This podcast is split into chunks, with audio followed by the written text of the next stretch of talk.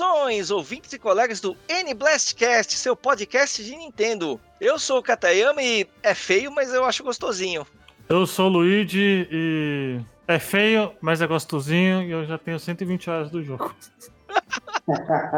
Eu sou Leandro Alves e não vou passar pano pra Game Freak. Isso aí, pessoal. Hoje, nesse podcast, esse é aquele podcast que você estava aguardando. Nós vamos falar sobre Pokémon Scarlet Violet, que representam a nona geração da série principal da franquia Pokémon. Os jogos foram lançados em 18 de novembro de 2022, no formato clássico, aquele que tem duas versões disponíveis para o jogador. Você pode escolher Scarlet ou Violet mas eles são um, eles têm uma proposta muito revolucionária para a franquia. Eles propõem a exploração em mundo aberto, com três linhas de campanha independentes que podem ser exploradas pelo jogador na ordem que ele quiser. Peronomútil, né? Eu ia falar disso, Peronomútil.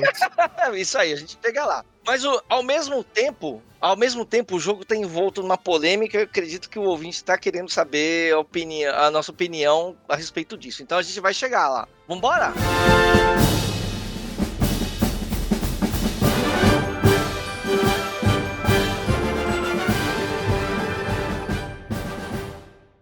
Here we go!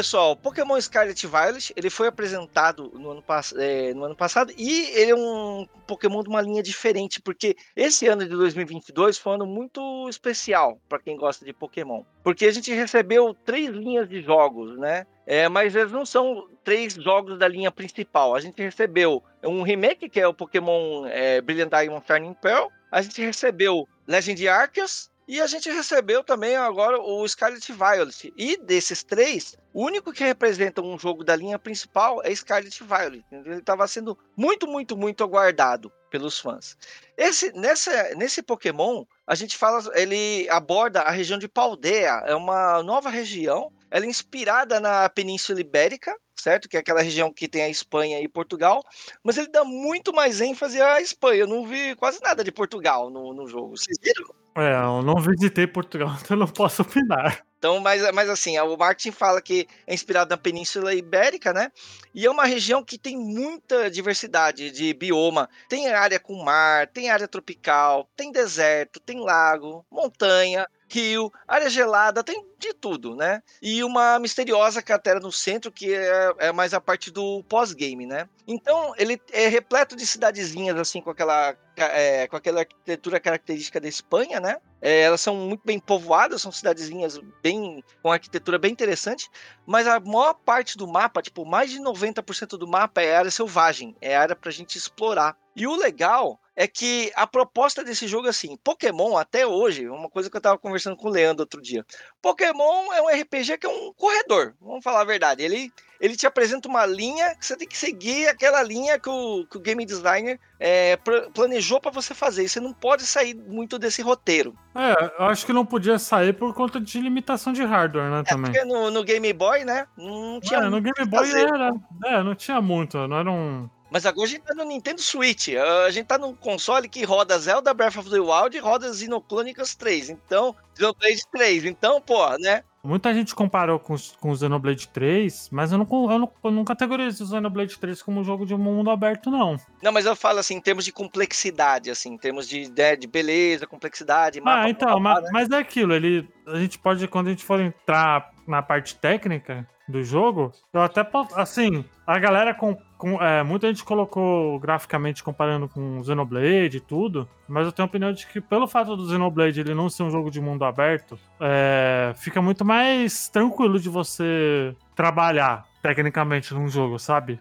E não é só isso, né? É, tem também a quantidade de pokémons que existem na natureza que ficam pipocando o tempo todo. Ele, é um, ele, é, ele é vazio, ele é um jogo que você encontra pokémon de diversas formas, né? Em árvore, no chão, voando. Ele, ele traz até uma ambientação um pouco mais orgânica, né, do que os anteriores. Aqui, assim, eu compararia, se fosse comparar com outro jogo, ao Breath of the Wild, né, que é é um mundo abertão e tal. Eu acho que é, eu acho que é o melhor exemplo que a gente pode falar, assim, que é um jogo, acho que é o jogo, não é o jogo mais bonito do Switch, porque o jogo mais bonito do Switch até o momento para mim é o, é o Xenoblade, né, mas em questão de mundo aberto, né, porque eu acho que você tem um console, como o Nintendo Switch, que é um console comparado aos outros da concorrência, é o mais fraquinho, e você colocar um jogo para renderizar um mundo aberto sem carregamento e tal, é muito complicado, cara. Então, mas o Pokémon, ele sempre foi, assim, a, a ideia do Pokémon sempre foi um jogo sobre uma jornada, né? Você começa com aquele garotinho de, de 10 anos que vai sair para explorar o mundo, e é uma jornada de descoberta. Você descobre novos Pokémon que você não conhecia, e explora o mundo, conhece novas cidades, é uma, é uma jornada de conquista e descoberta. E isso sempre foi um corredor, né? Sempre foi um roteirinho bem calculadinho tal. Então, ele sempre deveria ter sido, ele, assim, por ser uma jornada de exploração, ele ele tem naquele, naquele negócio a necessidade de. Eu sempre via que ele tinha que ter um jogo de mundo aberto para você realmente explorar. É, tanto que foi o sonho de muita gente aí, né? De. Que da amante da. Até eu mesmo estava esperando muito por esse jogo, assim. E ele deu um lambisco disso no, Ar no Arceus, mas o Arceus não é muito mundo aberto, né? Ele, É mais um sandbox, né? É, ele é mais um. Eu diria que ele é várias áreas. Ele não é um mundo abertão e tal, mas. Ele tem vários mundinhos. Ele tem uns cinco mundinhos separados por um hub, né? Ele é igual o Mario 64, igual o Mario Odyssey. Ele não é um mundo aberto, com certeza. Ele é. É porque assim, o. Eu acho que o, o Arceus. Eu não sei se a gente já gravou o cast de Arceus, acho que não, né? Já, já. Já? Já gravamos, já. O, Arce, o Arceus, eu acho que ele, ele é muito teste de mecânica ali, sabe? Ele não é nem questão de teste de mundo aberto, porque acho que isso já começou lá no Sword and Shield, com, a, com as wadiárias e tal. Então ele meio que foi, fazer, foi sendo uma evolução, uma evolução muito entre aspas, assim, é, natural, acredito, na, na, na, franquia em que eles estavam planejando. Eu acho que foi um passo maior da perna, porque você fazer três, é, dois, né? Porque o, o Shane Pearl não, foi, não foram eles que fizeram, foram, foi outra produtora, né? É, foi, foi outra desenvolvedora. E você fazer dois jogos grandes em menos de três anos é muito complicado. É algo que não é toda empresa que consegue fazer, acho que nenhuma, na verdade, né? Então, Scarlet Violet, ele consolida aquele nosso sonho antigo de poder ter um mundo de mundo aberto pra gente fazer e que a gente pudesse sair simplesmente fazendo a rota e sair explorando o que a gente quer. Você pode pegar o seu Pokémonzinho inicial e ir lá, pro, ir lá pra montanha gelada, lá, pro Monte Glaseado e tentar pegar os caras de nível 50? Poder você pode, só que você não vai conseguir, né? Então. É, ele é um pouco realista, né? Então você pode, você pode fazer o caminho que você quer, mal menos, né? Tem, tem, você não, você vai ter limitado. Ah, e se eu, pô, cara, e se eu ficar grindando Pokémon aqui até ele ficar nível 60 e, e ir lá enfrentar os caras? Só que os Pokémon param de te obedecer. Você tem que seguir, pelo menos pegar os líderes de ginásio para os seus Pokémon te obedecerem. Então, ele é meio livre, mas ele ainda segue a, a algumas regras básicas de, de Pokémon, que é, que é as coisas que a gente realmente gosta. Talvez para ele ser livre de verdade, tem que não ter a limitação do, do controle de nível. Ô, gente, eu gostaria de, de, de fazer um questionamento para vocês. Isso eu vou dar. É, questionamento já vai ser, vai ser na minha opinião é, superou o Nova em questão de ser os piores iniciais da franquia? Não! Qualquer não. jogo de Pokémon é superior ao Nova. Não, pelo amor de Deus! Eu acho, sem maldade, eu acho o, os, os designs dos iniciais só a primeira. A primeira, a primeira fase de evolução bonitas, o resto eu acho pavorosas. O Sprigatito, Fuicoco e o Quax são são maravilhosos. É, é, você fica meio estranhinho mesmo quando, quando evolui, mas eu já vi jogos piores, cara. Eu acho que, acho que o 9 é pior, meu. Ah, não sei não. Pra mim, a, a geração mais estranha foi a quinta geração. Ah, eu jogo Pokémon Red Blue desde moleque, desde o ano de, de lançamento aqui. Eu peguei emprestado com um amigo meu que trouxe. Inclusive, eu joguei a Gold japonesa. Eu jogo desde o início, mas a primeira vez que eu estranhei e que eu tive muita dificuldade em continuar jogando o jogo, assim, foi o, o BW, porque eu achei ele muito diferente da concepção, do design dos pokémons que já existiam até a quarta geração. Chegou na quinta, eu, eu estranhei muito, muito assim. Eu comprei, né, como todo jogador de Pokémon, todo mestre Pokémon gosta de comprar mesmo, mesmo que não goste. Comprei, mas eu não curti o design de muitos bichos. Tem alguns bichos que eles estão assim, no meu top, que, que são de Unova.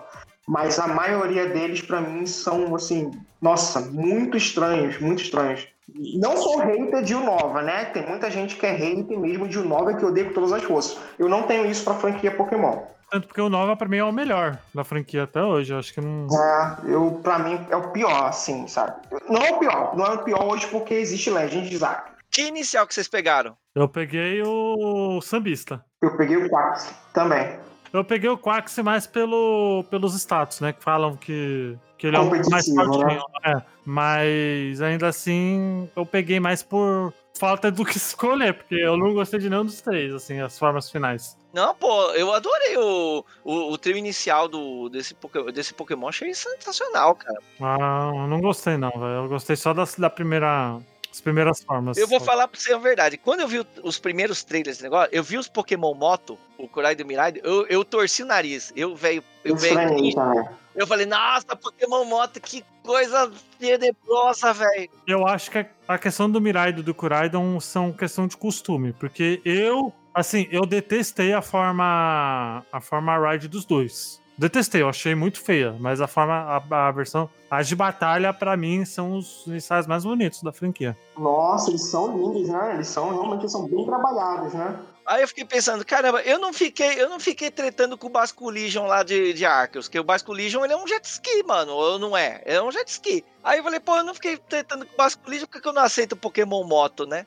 Aí, conforme você vai jogando, você vai acostumando, meu. Não, mas depois que você acha, você acha o Pokémon carro, você fala, pô, tá conseguindo piorar, fazer um negócio pior, tá ligado? É, aquele ali. No começo, cara, o, o Kuraida é muito estranho porque ele é uma moto, mas é uma moto quadrúpede, cara. Ele vai quadru- É muito esquisito, mano. É muito. Eu, eu fiquei muito cringe com essa parada. Depois eu Eu tenho, eu tenho a opinião de que ele nos modos, os dois do modo de montaria são horrorosos, assim, não, pra mim não funciona, tá ligado? Agora, no modo batalha, eles são maravilhosos, são os mais bonitos, da, os lendários mais bonitos. Tá, no modo. Nesse modo de. que eles ficam utilizando como se fosse HMs, eu acho que o. o, o Miraidon ainda ele funciona um pouco mais por ele ser metálico e tal, né? Ele é mais robótico, né? É, eu acho, eu acho que depende do. Depende, por exemplo, eu acho que a forma do, do Miraidon no surf, né, que a gente fala, eu acho feia. Eu acho que não, não combina, acho que combina bem mais o, O o Kuraida. Kuraidon, tá ligado? Tem algumas, algumas funções que funcionam melhor com um do que com o outro. Eu acho que o, o, o Miraidon ele acaba funcionando em todas as partes, assim, porque quando ele entra na água ele parece ter uma boia. Fica meio pesadinho, assim. E que montaria, e que montaria sensacional, né? Esse aí, porque ele voa, ele nada, ele sobe parede, ele é moto. É a montaria mais. Mais é a melhor montaria de todos os Pokémon que tem, cara. Ele é, é muito prático. Por exemplo, eu acho que dos questões de dos lendários, os lendários que a gente consegue pegar depois, né? Depois não, durante, eu acho todos eles feios, tá ligado? O mais bonitinho ali é o Lontra de Gelo, que tá no meu time principal ali. Mas fora isso, Eu já gostei do peixe. é o peixe é simpático, o peixe é simpático. Não vou mentir, Eu o peixe é gostei da simpático. combinação também de tipos dele, eu acho ele bem. Agora, por exemplo, as, as formas paradox dos pokémons, porque tem as formas paradox, né? Que tem o Scarlet, a forma do passado, né? E o, o Violet do futuro. Eu achei as formas, algumas ruins pra caramba, outras eu achei maravilhosas. Assim, por exemplo, eu gostei muito da forma do da Galade do futuro, achei maravilhosa aquela forma. Gostei da forma do Salamence também, achei linda. No caso do- dele, é, Iron Va Valent, né? Vale, eu não sei, eu não, não cheguei a pegar ele ainda. Ele é uma mistura do, da Gardevoir com, com, com a Galade. Né? É, mistura dos, das duas. Ficou bem bacana, gostei Elas São muito bonitas.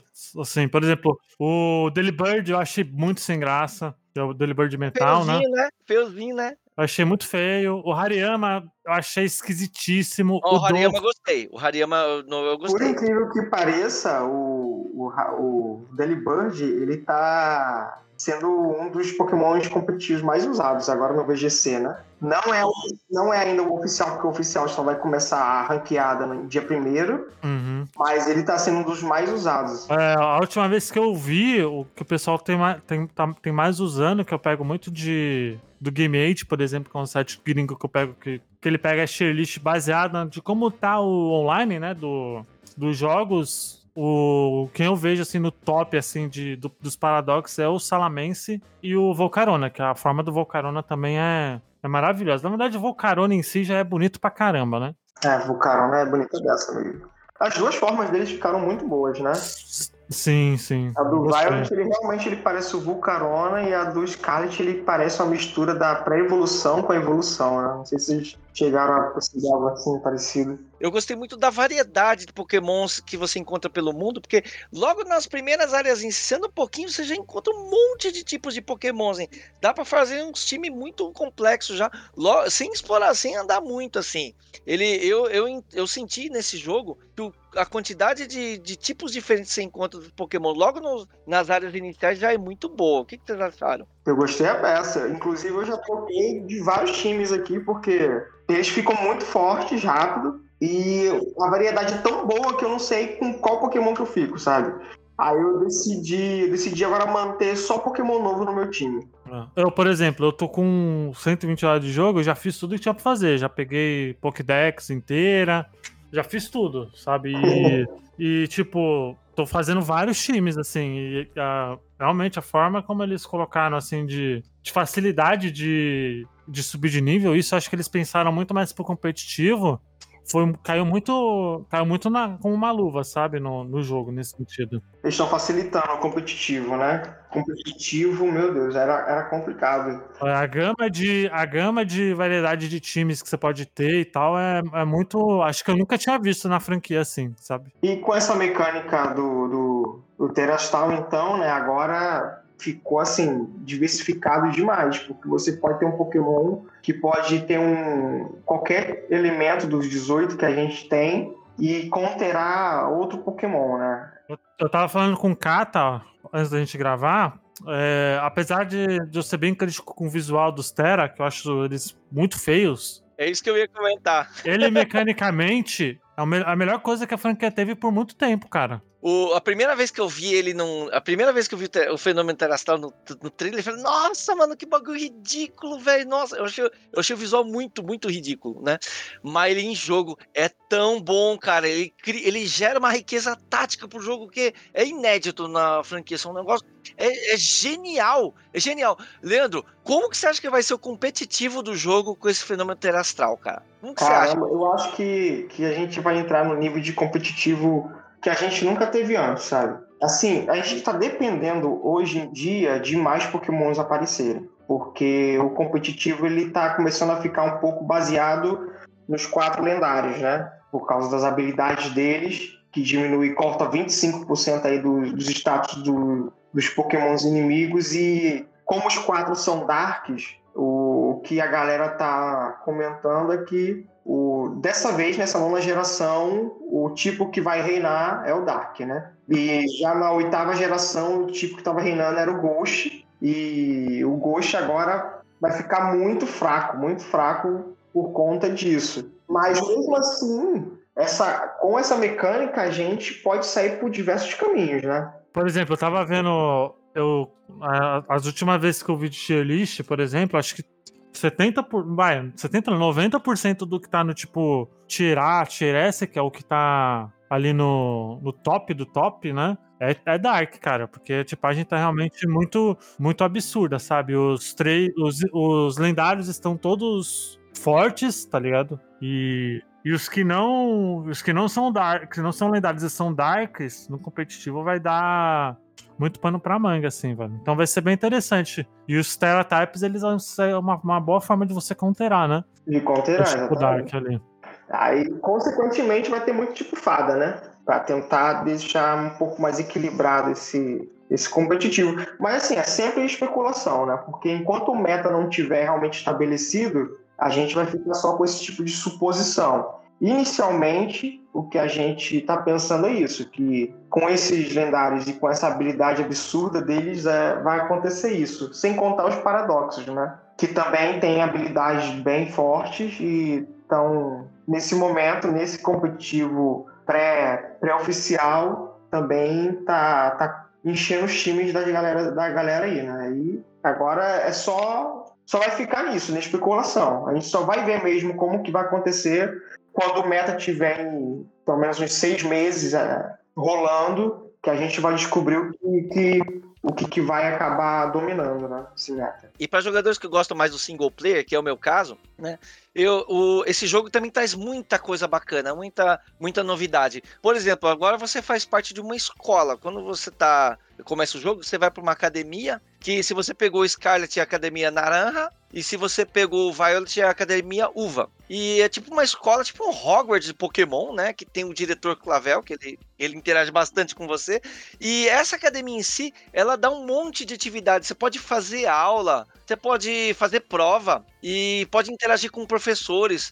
E aí você conhece outros NPCs que são alunos da academia. E esses NPCs abrem as três rotas, as três subplots para você seguir, que são a Victory Road, que é você desafiar ginásio, é o plot básico de, dos outros jogos de Pokémon, né? Você desafia ginásio, ginásio, ginásio, depois você vai lá é, enfrentar a Elite, a Elite dos quatro, né? Tem o Path of Legends, que são pesquisar as ervas místicas e enfrentar Pokémon Titã. E a Starfall Street, que tem uma equipe de delinquentes, né? É, nos outros Pokémon são equipe de vilões, mas aqui não é bem vilão a palavra. Não é bem vilão. É, é, é, porque, é porque desde o Sword and Shield não tem mais vilão, vilão, tipo...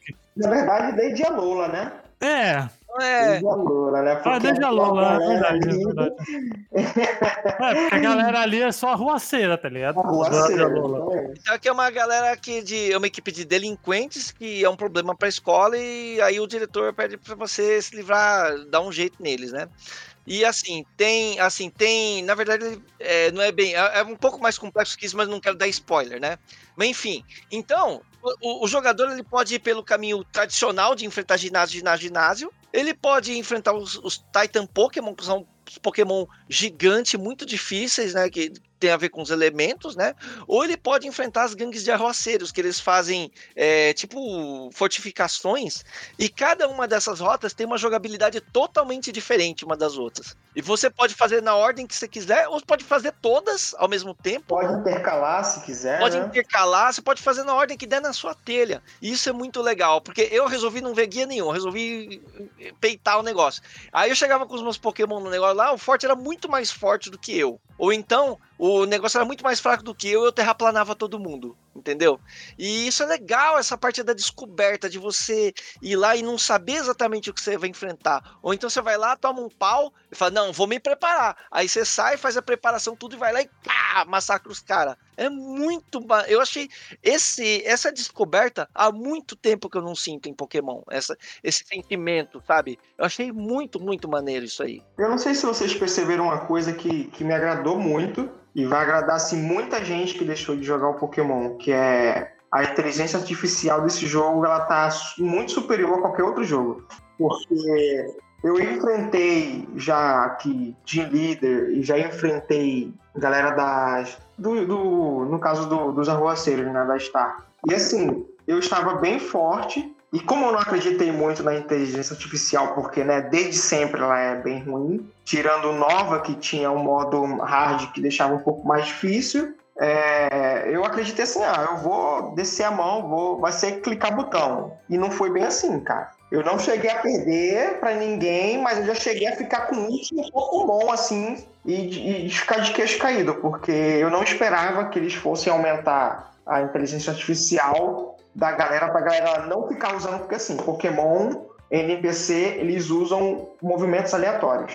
No, no, na minha experiência de jogo, eu não tive dificuldade nenhuma de, de, de vencer, assim. É porque também eu sou muito. Eu, eu sou muito mais pro lado competitivo do Pokémon, tá ligado? Eu sou muito nerdola pra essas coisas, sabe? Mas eu jogo competitivo também, desde o LOP, pô. Mas assim, eu não. Eu faço IV, eu faço IV, treino EV, então assim. Não, pra modo história eu não faço. Pro modo história eu gosto de jogar livre, sabe? E eu não acreditava, eu não acreditava que, que eles iam aplicar fraqueza, sabe? Resistência. Eu não, não acreditava que isso ia acontecer, porque nunca foi de acontecer. Então, eu deixei o jogo rolar e fui embora. E assim, para quem reclama de dificuldade baixa, não vai encontrar no jogo. Eu acho que não vão comprar. Aconteceu de bater em porta de ginásio, cara, que o ginásio era nível 25 e meus Pokémon era 17, cara. Aí o cara me terraplanou, mesmo com as vantagens, mesmo com vantagem de tipo, aí eu tive que suar a camisa para voltar lá e pegar o cara de novo, cara. Então, é, é legal, assim,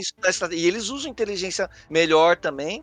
E outra coisa que eu achei legal é, é que os personagens, os NPCs são mais densos. Ele não é aqueles plano. Tem, bom, tem uns NPCs que são planos, né? Mas tem um, mas tem umas coisas pesadas na história do jogo, cara. Tem umas coisas que eu não esperava de ver num jogo Pokémon. Então, eu, eu não esperava de ver. Eu achei que essa equipe de arruaceira a Star, né, Star fosse algo parecido com a Lola, que, que foi bem infantil, bem bobo. Uma coisa que, que que eu ainda acho ruim nesse jogo. Que eles mudaram um pouco em, em Unova, mas eles deixaram para lá. Que são assim. Até hoje a gente, o nosso treinador, ele é um personagem de, de 10 anos. Né? Eu acho que já passou da hora da gente poder escolher a idade do nosso personagem, né? Porque não é só treinador de 10 anos que começa a aventura, que a gente vê isso no anime, a gente vê isso nos próprios jogos. O Nova foi uma, uma uma experiência que trouxe os treinadores mais velhos, né, junto com o Carlos.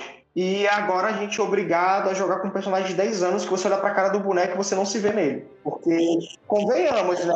Até a Demônio é maior que o protagonista. Nossa, que, que personagem irritante, hein? Eu, eu detesto a Demônio com mina, na, É mala, hein? Putz, é, é a rival mais mala da história do Pokémon, meu. Ô, mina mala, velho. Não, é a rival mais chata, mano. Mais chata. E ela é chata porque ele, ela é aquela, aqueles amigos super. É, é, é, uhul! Nossa, eu sou maior. Pau, não, não. Não, e fora que a primeira vez na frente é que tem dois campeões, né? Vamos ver lá, pô. Não, dois não, né? São vários, né? É o ranking de campeão, né? É igual quando, quando a galera, escola que não faz campeonato de lá nos Estados Unidos, faz campeonato que não tem perdedor e vencedor, tá é, ligado? Todo mundo ganha. todo mundo ganha. Pô. Ai, ai. E...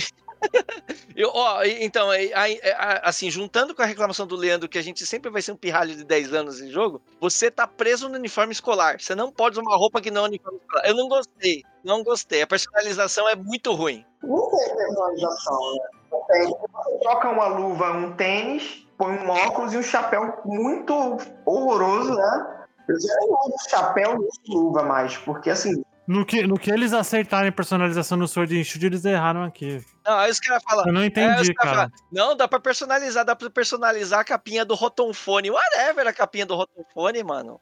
É, o, assim, o rosto deles eu achei que deu pra personalizar mais realmente, né? Ficou bem bacaninha. Aí eles pegam, ó, você pode botar um rostinho bem personalizadozinho, né? Comparado aos, aos jogos anteriores, mas a sua roupinha só tem quatro e, é, e tá muito. E é isso aí, tá bom. Você pode trocar meia, serve? Pô. Pois é, é, assim, ficou muito esquisito isso.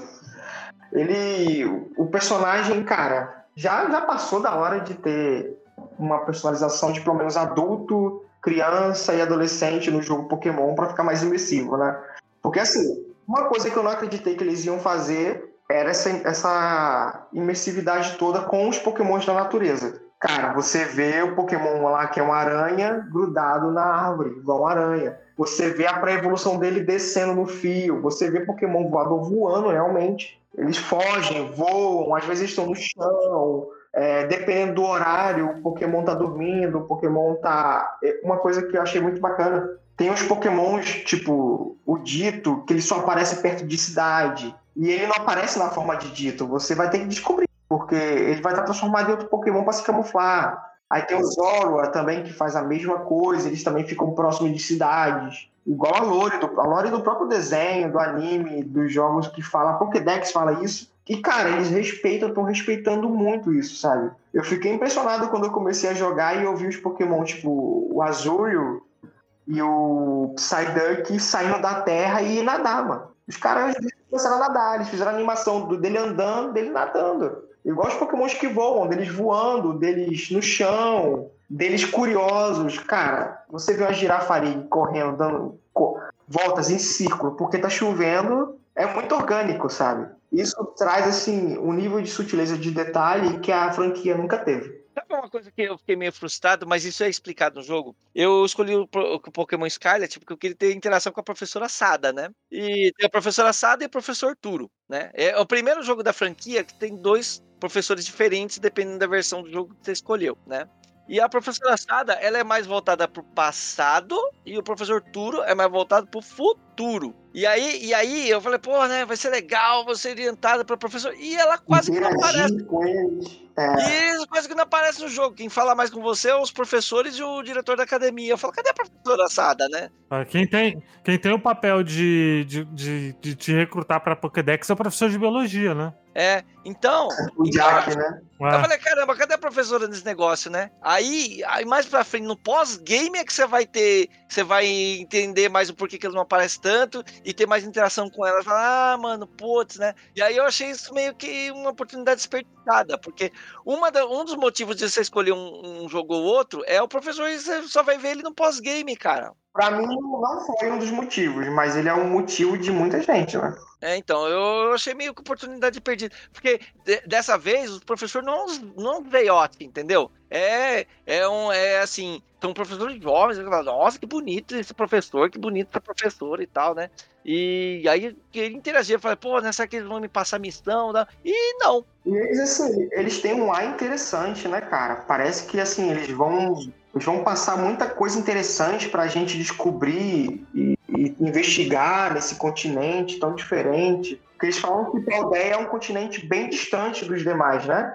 Ah, eu, Mas... não sei muito nisso, essas coisas não, na verdade. Isso aí deve ser muita coisa de que você vê na, na, nas aulinhas, né? Eu não sei se. Tem que ver as aulas de biologia, de história, aí é, é legal eu, na verdade, eu só, fiz, eu só fiz duas, só fiz duas aulas. A de história, que é pra você pegar a localização dos lendários, e do, e, e do professor pra você pegar o Miau de Galar. Miau de Galar, na verdade. E então o jogo ele tem muita, muita coisa para você fazer. Você pode ficar vendo aula, você pode sair pelo mundo só caçando terrastro, você pode sair pelo mundo coletando material que você precisa pra fazer TM, para trocar o Teratype do seu Pokémon. Você pode ir atrás dos Pokémon lendários, tem um monte de coisinha. Ó, eu dei, eu dei uma volta em Paldeia sem, sem praticamente enfrentar os Gym Leaders, as equipes. Onde eu deu para conseguir chegar, meu irmão, eu fui desviando de tudo que é Pokémon, vendo eles, tentando capturar o máximo possível, tranquilamente. Só tem algumas áreas que realmente, assim, tem uma certa dificuldade, mas se você forçar, você consegue.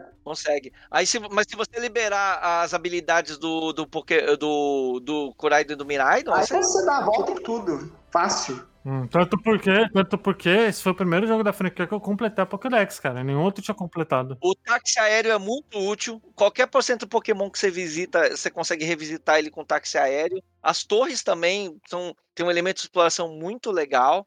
E eu adorei o centro Pokémon, que ele não é mais uma casinha que você tem que entrar e conversar com a, com a enfermeira Joy, tá ligado? Ele é um posto de piranga que é aberto assim, que você chega, conversa já é direto, direto. Você não tem que entrar numa casinha, não tem cutscene, não tem nada. É, é só entrar e usar. É bom demais, cara. Já, já nessa parte eu não gostei. Não gostei mesmo, porque assim, eu achei muito esquisito, porque ele quebrou toda a lore do jogo, né? Porque a, o Pokémon Center é como se fosse um hospital, né? Não é um posto que você chega ali para fazer. Mas assim, eu entendo, porque como ele é um jogo aberto agora, ele ficou muito mais funcional, esse parâmetro muito mais rápido, né? Então ele funciona. Eu até acho que esse, essa questão dos, dos centros Pokémon serem é, é, móveis, né? Eu acho que eles pegaram muito do Tentem, sabia? Ah, é? Eu nunca, nunca joguei. Tem, tem, tem. o tem, Ah, tem, o Tentem tem. O Tentem, ele tem esses. O centro Pokémon deles, né? O centro, o centro Tentem deles é um. É essa, é esses centros móveis, tá ligado? Segue esse estilo, né? Mas é muito bonitinho esse centro. Ele, ele, ele- a gente zoa ele, mas ele é muito bonitinho, né? É, ele é Esse- gostoso, assim, ele tem seus problemas, mas ele é gostosinho de jogar, cara. Eu joguei ele por, É por um tempinho. Não, não, eu, eu tô falando do, do centro Pokémon posto mesmo. Eu acho ele bonitinho, eu acho ele bonitinho. Eu, eu, só não, eu só não vejo sentido em você pra entrar online você ter que ir no centro Pokémon. Por que, que já não fizeram isso no menu, sei lá? É, é meio esquisito isso. Não, mas dá pra, dá- mas dá pra entrar pelo, no, no menu, pô. Eu tô andando no mato lá, dá pra, andar, dá pra entrar online? Puta, então eu, eu que não sabia fazer, então. Você aperta o L, você entra no menu, aperta o L, você já tá online. Aí você vai no portal que tem ali no menu, você consegue fazer as coisas, trocar Pokémon, batalhar. E eu achei legal que assim, você você não tem mais aquele negócio você tá andando, aí você entra no campo de visão de um outro treinador e aí começa uma luta obrigatória. Isso é uma coisa que eu reclamava pra caramba. Agora, agora, agora beleza, se você quiser batalhar com o cara, mundo aberto, você pode passar, você pode passar na frente dele, ele não, ele não chama você pra batalha, você tem que É, conversar não faz sentido no mundo aberto ter, ser É, então, você tá andando pela rua, o cara vai, vai lá e mete uma. e começa a bater em você, cara. Não faz sentido isso no mundo, no mundo real. Mas sabe o que é bacana? Quando você batalha com os treinadores, você tem um incentivo. Você consegue muito item importante você batalhando com os treinadores daquela região. Não precisa batalhar com todos. É um número, né? Que é o link que eu ia fazer com o posto Ipiranga de novo, porque fica um carinha lá no posto Ipiranga. Se você conseguir derrotar uma certa quantidade de treinadores daquela área, você vai no posto Ipiranga, conversa com o bigode lá, ele te dá um prêmio, cara. Nossa, é bom demais isso. É bom demais. Porque é uma mecânica inteligente. Porque senão você poderia passar o jogo inteiro ignorando os outros treinadores. Mas não, se você não ignorar, você é premiado. Então, se você quiser. Se você quiser, você é premiado e luta com todo mundo. Se você não quiser, você ignora todo mundo e é isso aí. Vou, vou lutar só contra Pokémon selvagem. É, segue o baile. É bom demais isso aí, é muito legal. Mais liberdade pro jogador. Eu, assim, esse jogo, ele tá me divertindo de uma forma que eu não me divirto há muito tempo com jogos de Pokémon. É, meus, meus jogos preferidos são o Heart Gold e Soul Silver. Assim, eles podem não ter o melhor gráfico, não pode não ter as melhores mecânicas, mas eles, assim, em matéria de diversão, foram os jogos que eu mais me diverti. E agora esse, esse continente de Paldea, esse mundo aberto da forma que tá a interação dos Pokémons em si, é, essa parte mais orgânica e a forma de trabalhar a história, que é um ponto alto, sim, desse jogo, essa história. Todas as três histórias têm pontos muito altos, muito altos. Elas começam baixas. Fazia tempo, acho que desde. Porque, assim, pra mim, em questão de história, eu ainda acho o Black White 1 e 2 os melhores, assim, em quesito de, de narrativa, história. Nesse, nesse eles pegaram. Eles voltaram aí a essa, a essa parte, assim, de ter uma história mais. com temas mais adultos. mais aprofundada. né? É, mas a mesma coisa que o Leandro, assim, faz muito tempo. Eu jogo Pokémon desde o, desde o primeiro lá, desde o Red que eu jogo. E, cara, há muito tempo que eu não me divirto tanto com Pokémon. Porém, este jogo está envolto em polêmicas, né, senhores? Esse jogo. Ah, e é o que deixa muito triste, né? Porque era pra ser o melhor jogo da franquia, né? Se a gente tava até agora tá falando tão bem desse jogo, por que, que tá com nota. Por que, que tem tanta gente criticando? Por que, que tá com nota tão baixa? Por que, que tem gente pedindo um reembolso? É, eu, eu, falei, eu, falei, eu falei isso com, com o Kata antes da gente gravar. Eu vou falar também pro, pro Léo pra gente entrar no, no, no, no debate aqui.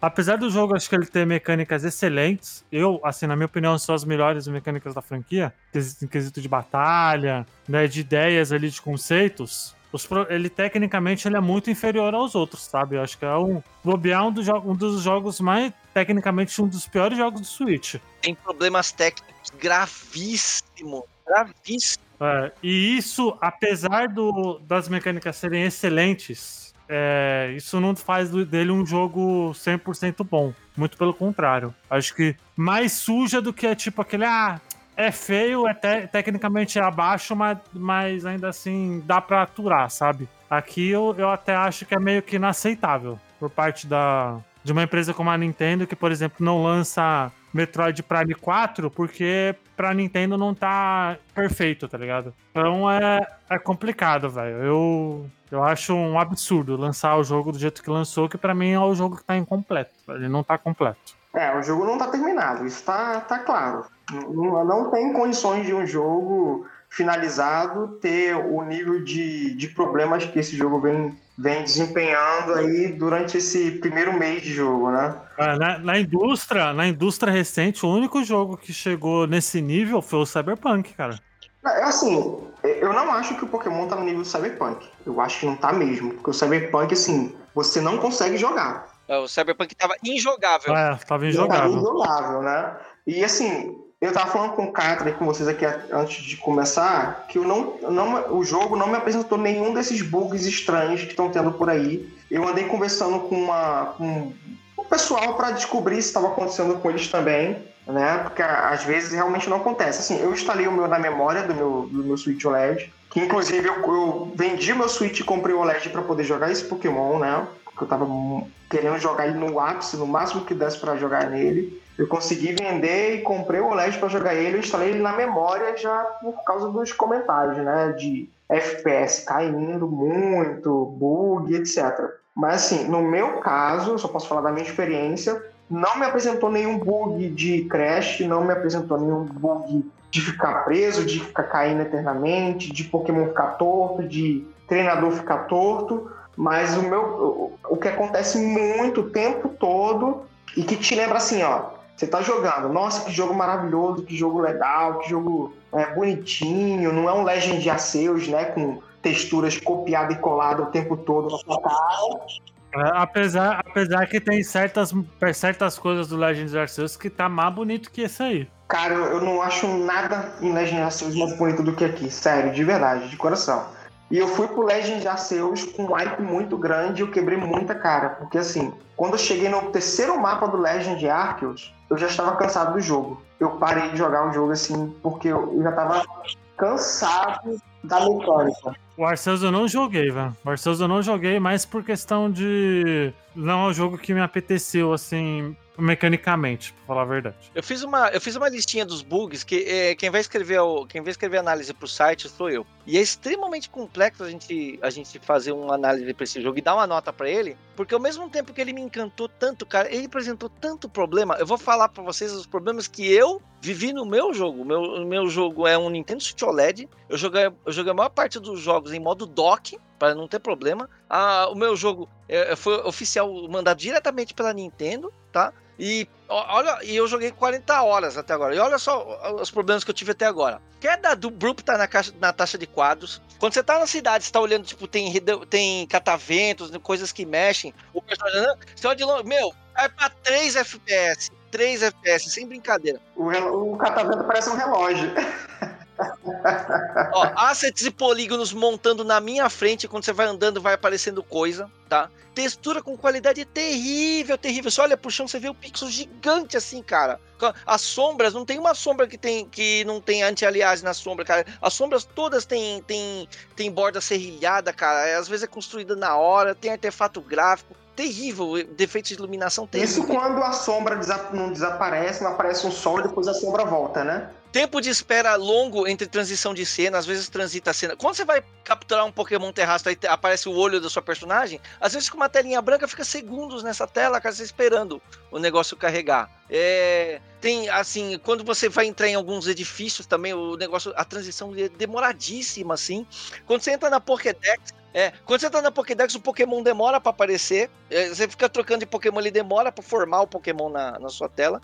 Aqui, aqui eu tenho que dizer que essa é a Pokédex mais bonita que eu já vi. Essa Pokédex é linda. Maravilhosa. Mas ela, mas ela demora para mostrar os Pokémon. Ela é, ela é lerda, ela tem lag. É, ela é lerda, mas ela é realmente ela é linda demais. Ela parece muito com a do Snap, né? Travamentos e cresce constantes. Durante as minhas 40 horas de gameplay, o jogo travou de forma irreparável duas vezes, que eu tive que reiniciar o Switch. Ele travou e. É, tem muita gente que teve isso e o engraçado é que a Nintendo, em vez de ela fazer uma nota, né, falando, ó, oh, vamos corrigir, não, ela, ela, na semana ela, ela ignora e ao contrário disso ela fala que tá orgulhosa com os 10 milhões de vendas, né, em três dias, tá ligado? Ó, itens que ficam invisíveis, tipo personagem que fica invisível, parede que fica invisível e a montaria fica invisível direto. Tipo, é, tudo bem, quando você aproxima o zoom, ela fica invisível mesmo. Mas a minha, às vezes eu afastava o zoom, ela não voltava, e minha personagem ficava voando no ar. Uma coisa, Kata, que eu não, não admito em plano 2022 em Pokémon é ele não ter dublagem. Isso me incomoda de uma forma muito. Tem dublagem também, isso. Muito absurdo, Ah, velho. mas isso aí é, é em geral, né, cara? É a Nintendo em si mesmo, né? É, então. É. Isso aí é um mérito que a Nintendo ela precisa estabelecer algumas regras e dar um pouco mais de valor para os brasileiros. Aliás, nós só ficamos como o quarto maior consumidor de, de videogames do mundo, né? Mas Mas mesmo dublagem em inglês, não tem nem dublagem em inglês. É, então. Fire Emblem, Fire Emblem que tem muito mais linha de diálogo, teve todinho dublado, cara, em dois idiomas. Mas é aquilo também, o Fire Emblem, né? Os bonequinhos aparecendo lá, a animação deles bem É, estática. É, é, mas tem, né, pelo menos. Mas tem dublagem. fundo em- Com fundo em JPEG. Então, assim, eu, eu não gosto muito dessa comparação por, pelo seguinte. O Fire Emblem, ele é um jogo completamente diferente. Ele não é um jogo de mundo aberto, ele não é um jogo que tem milhares de personagens para criar, ele não tem Não, milhares Nier, de movimentos. não, Nier Automata, que também, que também é mundo aberto, é mais com, é tão complexo quanto e tem, é totalmente dublado. Eu acredito que cada um tem um objetivo que eles têm que alcançar e eles têm que fazer sacrifícios em algumas partes. O Fire Emblem é um jogo mu- muito menor em escala, em tudo, em proporção de tudo. E mais, o estúdio é, é pequeno, né? Não tem nem como querer comparar, A sabe? franquia mais lucrativa da história do entretenimento não, tem, não pode fazer dublagem? Não tem dinheiro. O jogo vendeu 10 milhões de cópias em 3 dias. Não me errado. Não é isso. Não é, não é sobre isso. Eu acho que é quest... não só a dublagem, mas questão técnica também. Eu acho meio um absurdo, tá ligado? Eles lançaram do jeito que tá. Nier Automata é totalmente dublado. Não, é muita gente que passa pano, que tá passando passa pano, fala que é, uma- é um Game Freak, um estúdio pequeno e tal.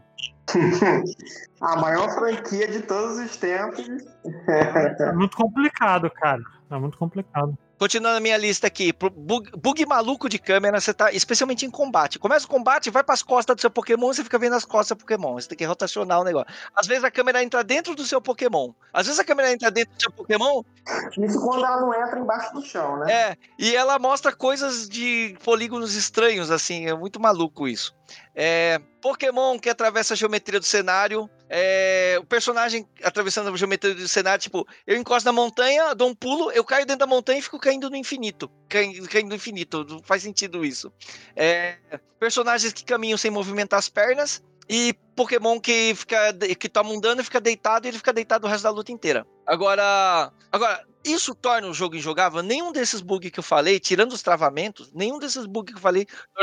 É, você olha, para baixo vê o chão pix- pixelado, ou você olha um, você olha um, um moinho de vento lá longe, ele tá a 3 FPS, mas isso não torna o jogo injogável, meu. Não é que nem Cyberpunk. Cyberpunk, Cyberpunk eu jogava, eu joguei no, no Xbox, pô, apareceu uma caixa de diálogo na minha frente e não saiu nunca mais. Aí não dá pra jogar, cara. E esse tipo de bug é imperdoável. Então, esses bugs, esse monte de bugs do, do Pokémon, essa que é a discussão. Se é aceitável ou não um jogo desse tamanho, de uma franquia dessa importância, um jogo caro desse, O jogo custa 300 reais. É, é óbvio que é inaceitável. É, Não, não tem como aceitar algo desse tipo. Eu, eu já acho um absurdo, tá? Eles lançar um jogo assim. Então, é complicado, né? E, e as pessoas compram. Mas então. E aí? Entendeu? Mas o que eu quero dizer é que a pessoa que joga e fala assim: olha, a experiência que eu tive com esse jogo é tão incrível, mas tão incrível, que esses bugs pra mim não tem importância. Nota 10. Esse cara eu entendo. O cara que fala, nossa, eu joguei 10 minutos, esse jogo é todo bugado, é injogável, pra mim não dá, não dá, vou, quero meu dinheiro de volta. Esse cara eu também entendo. Eu também, porque pra ele a, a falta de polimento é algo tão- que fere tanto ele que ele não consegue jogar, ele vê aquilo sente desgosto. Então, esse que é o problema da gente avaliar jogos. Essas duas pessoas estão corretas. Quem adorou e acha que é o melhor Pokémon de todos e que tudo bem que tem problema, mas eu aceito assim mesmo, essa pessoa tá certa.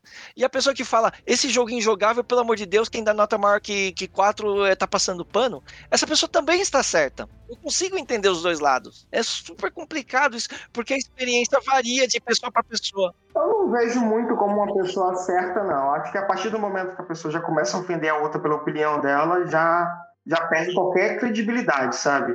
Mas eu também entendo a pessoa que achou o jogo ruim e quer o estorno, quer o seu dinheiro de volta. Aliás, ela pagou, ela tem esse direito. Assim como as pessoas que gostaram e mesmo assim tá achando ruim uma empresa como a GameStreet entregar isso, né? E no caso do Storm, acho que essa é a primeira vez na história da, da Nintendo que teve, que teve esse número alto, né? Porque não foi pouca gente que teve pediu reembolso, né? Porque muita gente fala, ah, eu não sei, tem. Eu não sei se já saiu algum número oficial sobre isso, não, mas. Pelo que eu vi, assim, pelo Coelho no Japão, lá dos créditos, que ele, ele é um cara que é bem. Ele pesquisa antes de fazer as coisas e tal. Lá na gringa, muita gente tá pedindo reembolso. Porque muita gente tá falando, ah, esse movimento é só aqui no Brasil, né? E tal, mas pelo que parece, não é, sabe? E eu acredito, eu acredito que esse tipo de coisa pode acarretar na, na, no próximo jogo. Nesse, acho que não. Nesse eu já falo que não vai ter patch correção, o jogo vai ficar assim. Você sabe que não? Será que não vai ser que nem que o Cyberpunk corrigiram depois? Eu né? acho que não, cara. Eu acho que não. Uma coisa que a gente esquece muito, a gente coloca Bolt lá no topo. E com certeza ele tem que estar porque ele realmente é o melhor jogo mesmo. Pelo menos na minha opinião, ele é o melhor jogo do Nintendo Switch. Mas a gente não pode esquecer que quando ele saiu no Switch, no Wii, no Wii U, no caso, ele veio com FPS muito quebrado. Não chegou no nível do Pokémon, mas tinha áreas que ele chegou no nível do Pokémon. Quando você chegava lá na floresta para pegar Master Sword, cara, ficava impraticável. Você, para andar, parecia que estava andando como se fosse um tic-tac de relógio, sabe? eu acho que é mais por conta de lim... ali, ali no caso foi no caso de limitação de hardware, que não foi nem Não, até porque eles corrigiram, né? Eu não sei se vocês lembram que saíram três patches grandes para ele. Saiu o primeiro patch do, do One Day e ele continuou com diversos lugares com esse problema. Depois saiu um segundo patch que corrigiu a maioria das áreas com queda de FPS, ficando, se não me engano, quatro pontos com o FPS caindo muito. Um deles era o principal, que era onde estava Master Sword. E no terceiro patch, eles corrigiram acho que 80% desse problema. Por exemplo, quando a gente começava o, o jogo, a gente ficava num load de quase um minuto. No terceiro patch, o load do jogo na memória do, do Nintendo Switch, ele caiu, se não me engano, para 17 segundos, cara. Então, assim, otimização de desempenho é possível corrigir, entendeu? É, eu ainda acredito que possa corrigir, não porque a Game Freak é legalzinha, porque ela, né, a gente já sabe o que ela é capaz de fazer de lançar um jogo desse jeito pra gente. Mas, assim, como está tendo essa onda de estorno, eu acho que isso, como está mexendo no bolso deles diretamente, eu acredito que vai vir algum patch. Eu não sei se vai corrigir tão bem, mas eu acredito que algum patch vai vir, mas por causa disso, por causa dessa onda de estorno. O, o jogo, é, é assim, o Pokémon Scarlet Violet claramente foi lançado antes da hora, antes de, antes de haver polimento. Ele foi para aproveitar as vendas de fim de ano, claro, né? É, assim, por, um exemplo claro que eu dou para isso, para a pessoa ver que é isso mesmo. Por exemplo, você vai na, na cidade de Levíncia, tem uma loja de presente, da Delibird. Você entra nessa loja, a loja abre uma tela azul com um menu pra você escolher os itens. Não tem um vendedor, não tem um vendedor para falar com você. Até o Sword Studio, se você entrar em uma, em uma loja, tem a animação dele entrar na loja, tem a loja lá dentro também. Então, mas essa parte aí eu acho que foi proposital, cara. Igual ao centro Pokémon. Eu acho que eles queriam deixar o jogo mais rápido. Agora, o que eu acho que, que, que é inaceitável é você entrar na loja e quando você sai, você não tem que fazer. Você vai praticamente entrar na loja duas vezes por vez que você vai nela. Não sei se isso acontece com vocês. Eu entro na loja, quando eu saio, eu vou tentar andar para frente, a tela muda para suas costas e você entra na loja de novo. É, isso acontece às vezes. Cara, isso dá muita raiva, cara. Dá muita raiva isso. Meu Deus do céu. É bug de câmera. É bug de câmera e muito ruim, né? E é um bug bobo, cara. É um bug, pô, que não era pra ter. Pois é, não era pra ter, exatamente. É um bug assim. É falta de, é falta de polimento. É falta de polimento. Falta de polimento mesmo. Ah, eu acho que a questão, nesse caso do de polimento, da falta de tempo, é porque foi a primeira vez também dentro da, da franquia, como a gente comentou, que teve três jogos em menos de, de dois anos. De três, dois anos, né? Não, de três anos. Então é muito absurdo, cara. É muito Aí eu vi um colega, um colega dele só falando, nossa, mas como que a Nintendo, como que a Game Freak lança um jogo desse, nesse, como isso é aceitável?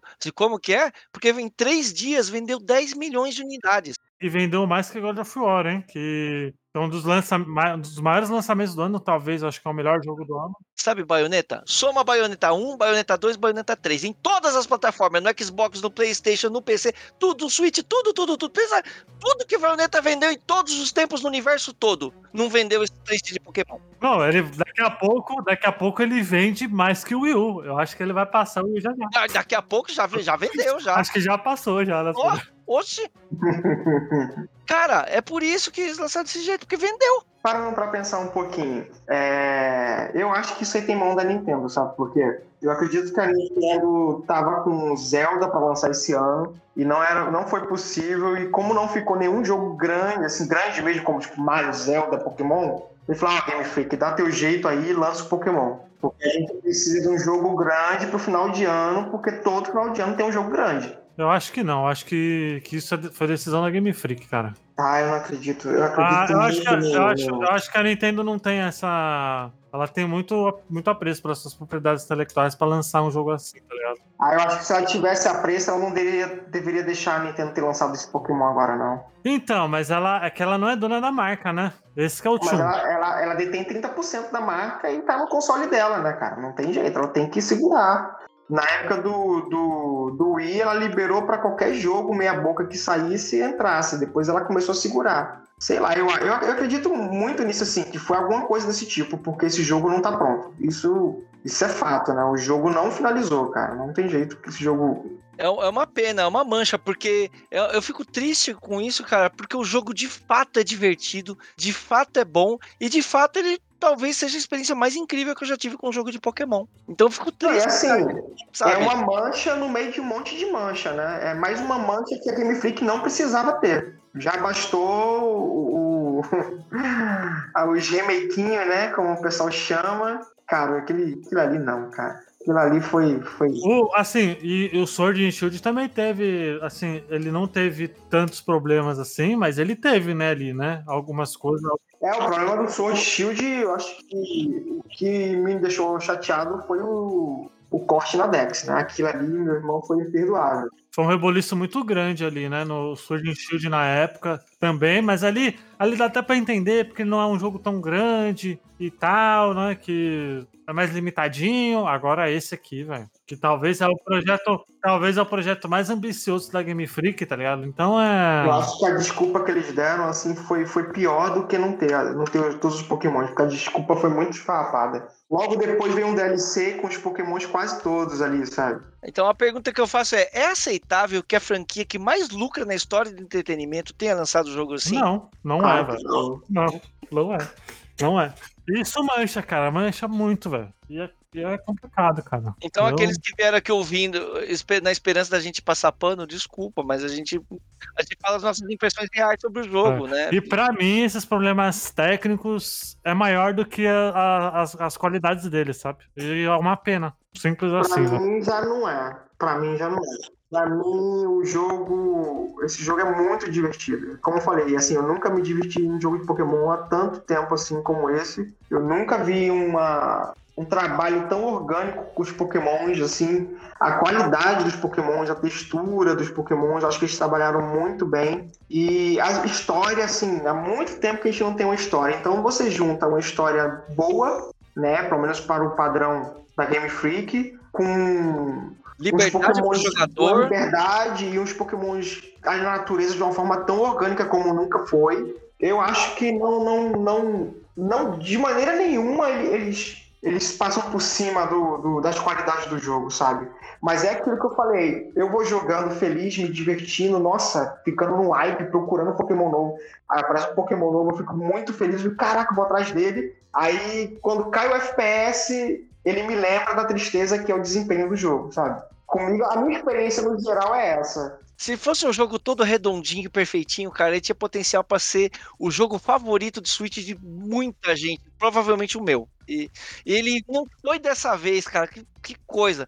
E eu acho que os, os próximos jogos de Pokémon, ele, mas ele criou um, todo um paradigma novo pra franquia de Pokémon. Acho que não tem mais volta. Acho que daqui pra frente todo jogo de Pokémon vai ser com base nesses alicerces que Scarlet vai Precisa, né? Ah, precisa. E eu acredito que os remakes vão para pro, pro caminho do Shining Pearl. Acho que os remakes. Caramba, se eles fizerem isso é porque assim, é tiro no pé. Não, tiro no pé, não pode. Shining Pearl não foi legal, cara. Shining Pearl não Ah, foi, pô. Eu gostei, gostei pra caramba. Nossa, eu achei horrível. Eu fiz o favor de, de dar valor ao meu dinheiro, porque assim, 300 reais num jogo daquele, cara, pra mim não. Eu gostei, achei bacana. Era. Nossa, eu pensei muito longe. O, o Sword Shield que todo mundo falou mal, eu joguei e curti, cara. Eu gostei pra caramba do jogo. O Sword Shield, Sword Shield eu acho muito bom, cara. O, so, pra mim, o problema do Sword Shield foi essa separação da Dex e depois de botar em DLC pra você pagar mais. Porque assim, se você não pensar no dinheiro e pensar no jogo completo com os DLCs, cara, ele é um jogo no mínimo ali 8,5 9. Uhum, concordo, concordo. E Arcos, me dói muito que ele tenha saído desse jeito, cara, porque eu genuinamente gostei do jogo. De verdade. Ele... O Arcos, é, ele literalmente ele é, a, ele é a prova de que eles estavam trabalhando em dois projetos muito grandes que, que eles não estavam prontos. Não, o Arcos, eu não volto nesse jogo nunca mais na minha vida. Mano. O Arcos, ele tem umas coisas interessantes de sistema, assim, o, o, jeito de você escolher o Pokémon, o jeito de você escolher a Pokébola, eu acho bem prático, ele é bem bom, assim, mas ele, ele não é o mesmo nível de diversão do Scarlet Violet. Scarlet Violet é muito superior. Pra mim também, era muito superior. Muito, assim, textura, em região, em qualidade dos níveis dos Pokémon. Qualidade do mundo aberto, mas não, Arcos nem é, Arcos nem é mundo aberto. Nem não. é mundo aberto, né? É um sandbox mesmo com a hub ali que te joga. Ele é um falso mundo aberto. Ele é a propaganda enganosa, né? Na verdade, né? Essa que é a real. Ele, na verdade, ele é o Mario 64, né? Ele tem o hub central dele ali, que você entra no quadro e vai para uma fase diferente, para um sandboxzinho ali. Igual o Mario Odyssey também, né? Você pega a navezinha e vai para diversos lugares que tem um, uma caixinha de areia, né? Pra gente brincar, pra gente se divertir. Só que, assim, o problema dele para mim é que ele era aquilo.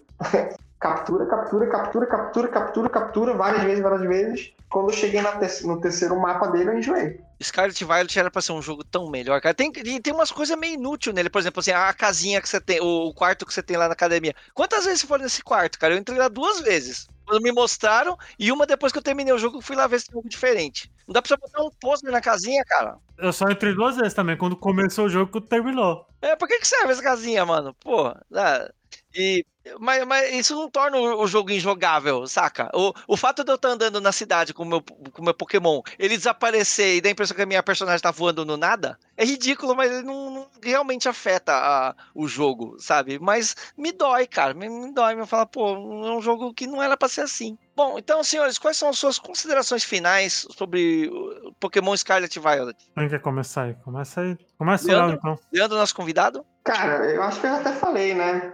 Porque, assim, no geral, ele é um grande jogo, tem um potencial enorme, como a franquia nunca teve. É, eu acho que a gente está começando um passo muito grande aqui para Game Freak, né? Porque os demais jogos, todos eles conseguem alcançar esse tipo de, de efeito. Mundo aberto não é nada novo. É...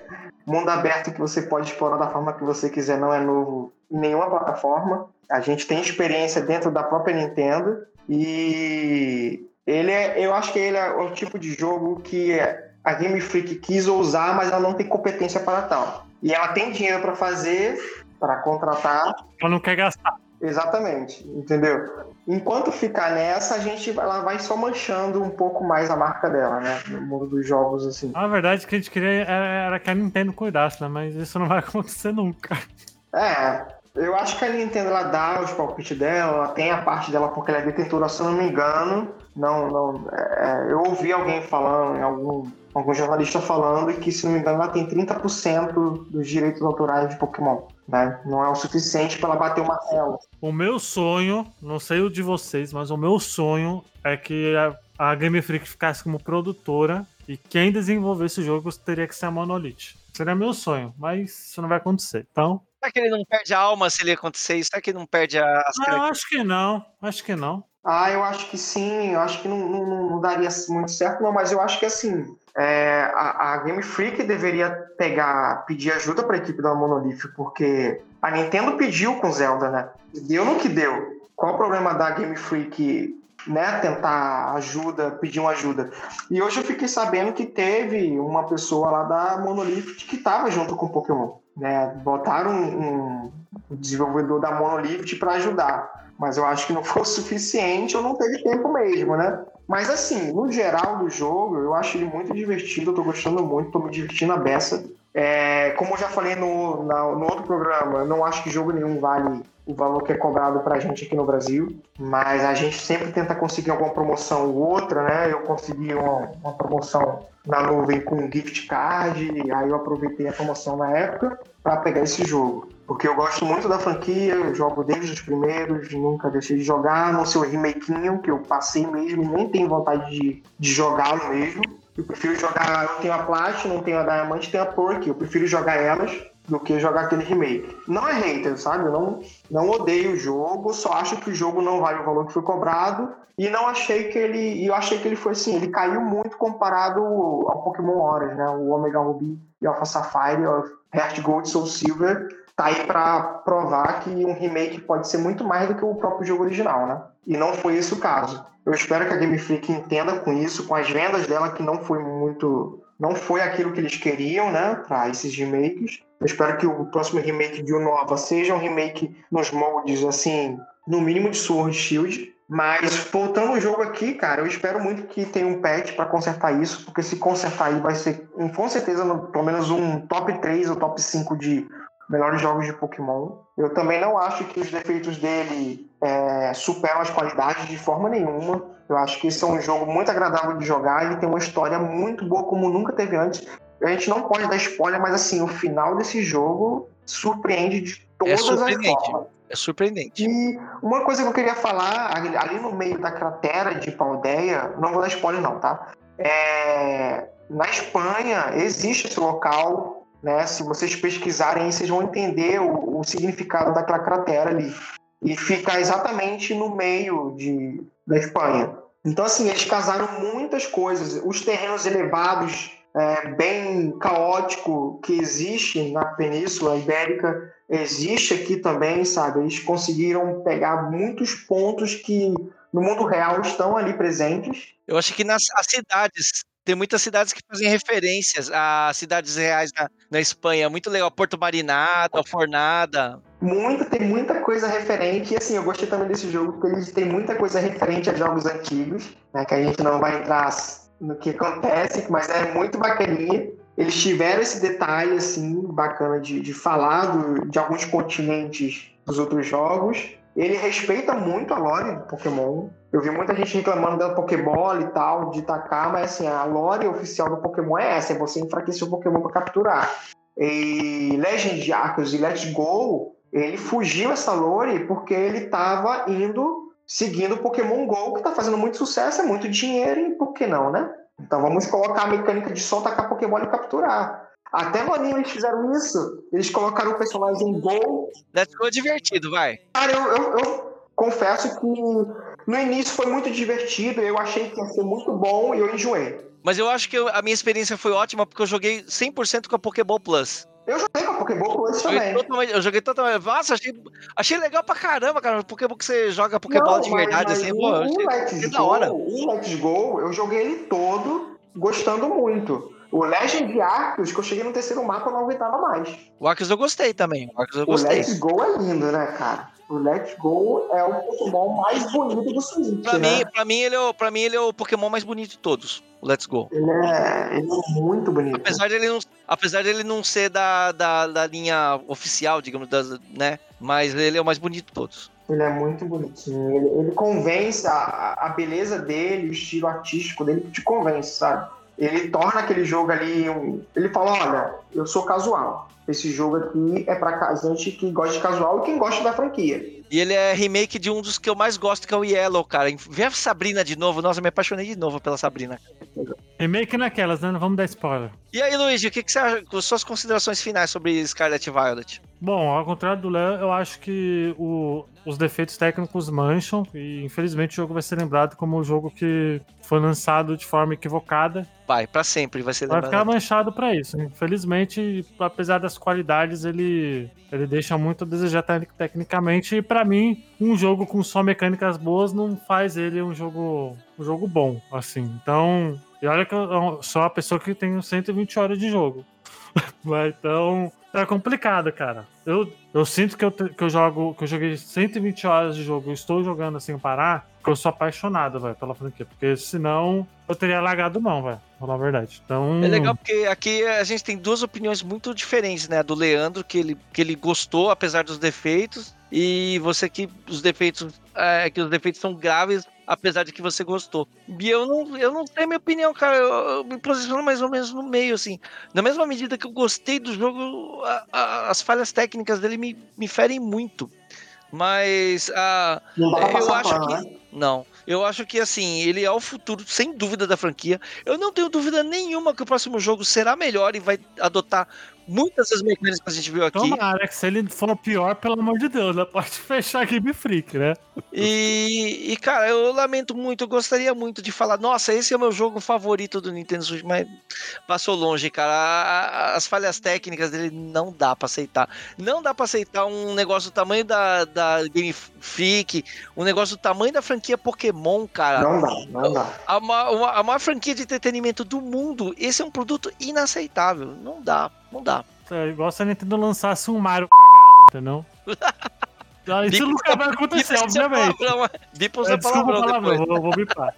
Isso nunca vai acontecer, mas. Ah, é, tomara que não, né? A Nin- Nintendo, pô, a Nintendo ela, ela é, ela é conhecida, ela é reconhecida no mercado por ter produtos de polimento impecável. Impecável. O produto Ela não, Nintendo, meu ela, amigo, não, é, ela não lança jogo inacabado, né? É, não, o polimento da Nintendo. Você pode falar o que você quiser da Nintendo, mas o polimento dos jogos da Nintendo é impecável.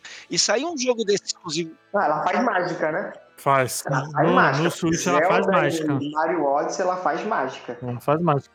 Mas é que tá, o, o Zelda e o Mario Odyssey, eu não acho que eles são, em questão de gráfico, ele não, não, não, não tem um salto muito grande assim. Nossa, eu acho ele lindo demais. Então, mas o que, mas o porquê que ele, a gente tem essa sensação dele ser lindo demais? Porque a direção de arte compensa, Sim, entendeu?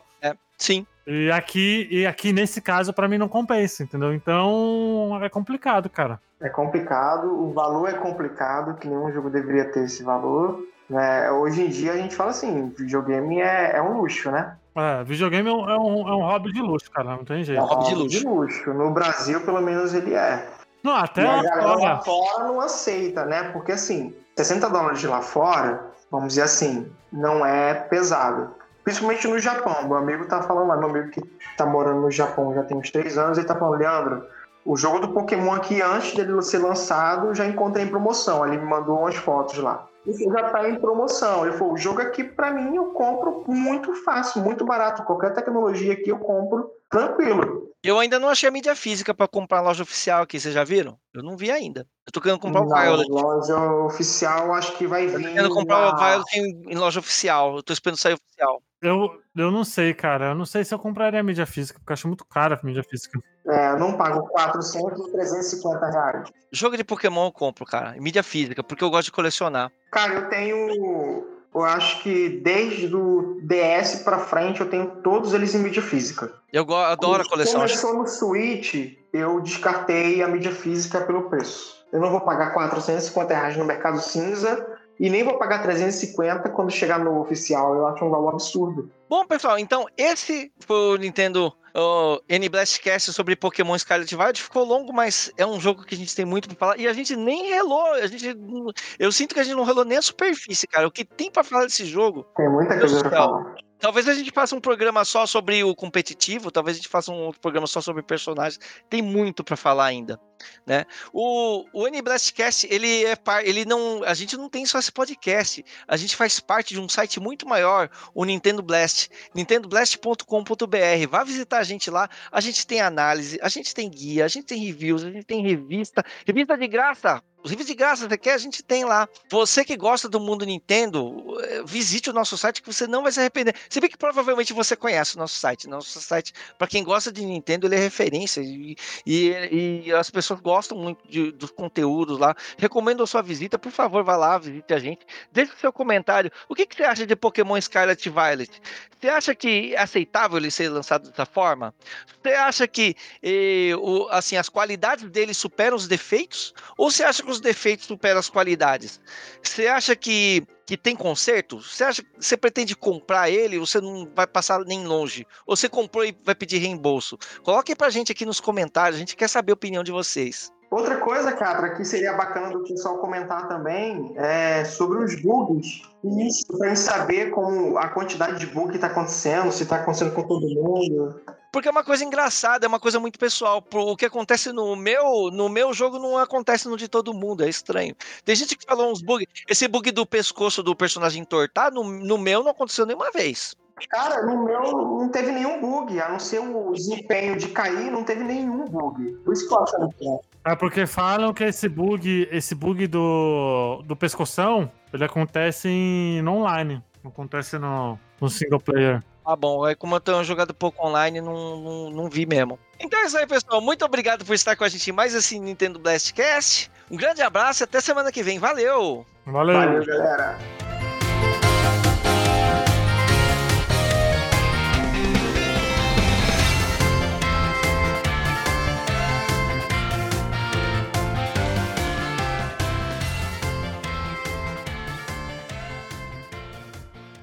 Edição, sonorização e direção feitos por Luigi.